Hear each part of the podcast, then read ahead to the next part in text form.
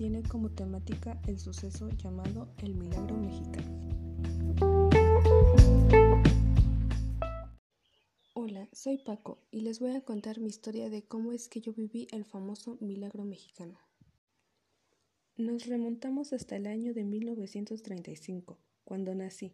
Yo era el menor de cinco hermanos, vivía junto con mi familia en un pequeño pueblo, el cual dependía del sembradío. Mis padres se sentían muy afortunados ya que teníamos nuestro propio terreno para sembrar. Pero eso no era algo del que en ese momento me pareciera demasiado, y no me gustaba la idea de vivir en el campo y tener que ayudarle a mis padres. Cuando tenía once años, mi hermano Tavo escuchó de uno de sus amigos que le podían dar trabajo en las grandes ciudades, que empezaban a llegar grandes empresas a contratar personas.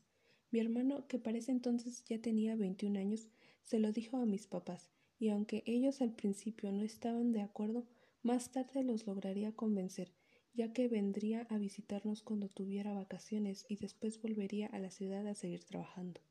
También se mantendría en contacto mediante cartas. Lógicamente yo me quería ir con él, ya estaba harto de esa vida que tenía, así que traté de convencer a mi mamá durante el tiempo en que mi hermano todavía estuviera, que le quedaban alrededor de seis meses para irse, pero mis esfuerzos fueron innecesarios. Dijeron que no iban a permitir que me fuera a una ciudad que no conozco, menos con la edad que tenía en ese entonces. Así que me preguntaba, ¿qué puedo hacer? ¿Cómo puedo ir sin que ellos se den cuenta? ¿Podré llegar yo solo? En ese momento me llovían mil preguntas por la mente y ninguna respuesta. Estaba indeciso con lo que fuera a hacer, pero para mí quedarme no era una opción. Se llegó la fecha en la que habían acordado que se tenía que ir mi hermano. Era un verano de 1946. Después del tiempo que ya había pasado, yo ya tenía un plan. Pasaron unas personas, que eran las que iban a llevar a mi hermano. Estaba toda la familia reunida para despedirlo y desearle un buen viaje. Una vez que se fue, mi mamá me dijo que tenía que ir a pastorear a las ovejas. Para esto ya ya les había dado de comer muy temprano en la mañana. Entonces me fui hasta la estación del tren, en caballo, con un comerciante que iba de regreso a su casa, que todos en el pueblo lo conocían.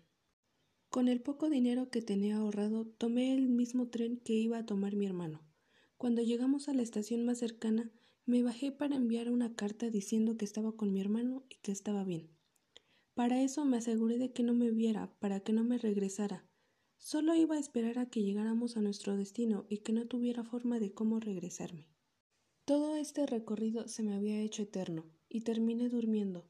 Cuando desperté ya habían pasado más de ocho horas y habíamos pasado varias estaciones, mas no sabía si mi hermano estaba en el tren o no.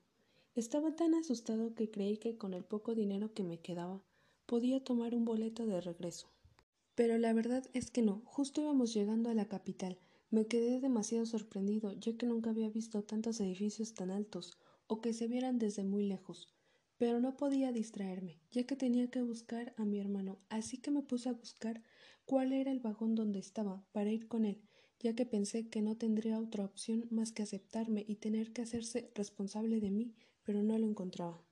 Por más que buscaba en los vagones no lo encontraba, entonces me salí del tren, ya que era su última estación pero aún así afuera seguía sin encontrarlo, hasta que por suerte vi cuando se bajó, corrí hacia él y se sorprendió mucho de verme y me preguntó por qué estaba aquí, así que como me esperaba me regañó como nunca antes lo había hecho, y ciertamente tenía toda la razón. Me dijo que él solo no iba a poder mantenerme y que tenía que trabajar para que pudiéramos comer bien. Inmediatamente le escribimos otras cartas a mis papás para que no se preocuparan. Entonces pasaron los días y yo trabajaba al igual que mi hermano, y fue que me di cuenta que esa no era la vida que imaginaba cuando pensé en venir aquí, pero no era el momento de rendirme. Quería demostrarme a mí mismo que la decisión que tomé era la correcta y que no estaba arrepentido de haber llegado hasta acá. Además, no era el único que había dejado sus tierras para venirse a la ciudad, ya que incluso habían familias enteras que habían dejado todo con tal de venirse. Había todo tipo de casos, y eso me agradó, saber que no éramos los únicos campesinos que habían decidido migrar hacia la ciudad. Conocimos a personas de muchos lados del país, incluso mi hermano hizo algunos amigos de Veracruz y Tabasco, y yo también tenía algunos amigos. Pero los años pasan, y conforme iba creciendo, el niño soñador iba desapareciendo. Una vez que cumplí mayoría de edad, empecé a trabajar en una empresa como obrero, y realmente no era lo que esperaba. Ciertamente no disfruté los mejores años de mi vida por estar en ella, ya que no existían muchas regularizaciones para eso. Aunque le escribía constantemente a mi familia, ya llevaba mucho tiempo que no los veía y realmente los extrañaba. Por fin valoré lo que tenía de niño y ahora sí trataba de visitarlos más seguido. Para 1964 yo ya había empezado a formar mi propia familia, pero cada vez más el dinero rendía menos y los alimentos estaban más costosos, ya que había escasez de alimentos gracias al descuido y abandono del campo ocasionado por la política de las últimas décadas. Todo ese tiempo estuve en la ciudad hasta que formé mi propia familia, con lo que ganaba ciertamente no me alcanzaba para todo. A esto se le conoció como el milagro mexicano. A pesar de que vi cómo se iba modernizando la ciudad cada vez más, no era lo mismo en todos lados, y como el mío existieron demasiados casos así. No se logró construir una economía sólida para todo el país ni para todos los mexicanos, y que gracias a la corrupción fomentaron la desigualdad, la pobreza, la delincuencia y la falsa ilusión de prosperidad nacional que para todos no fue igual.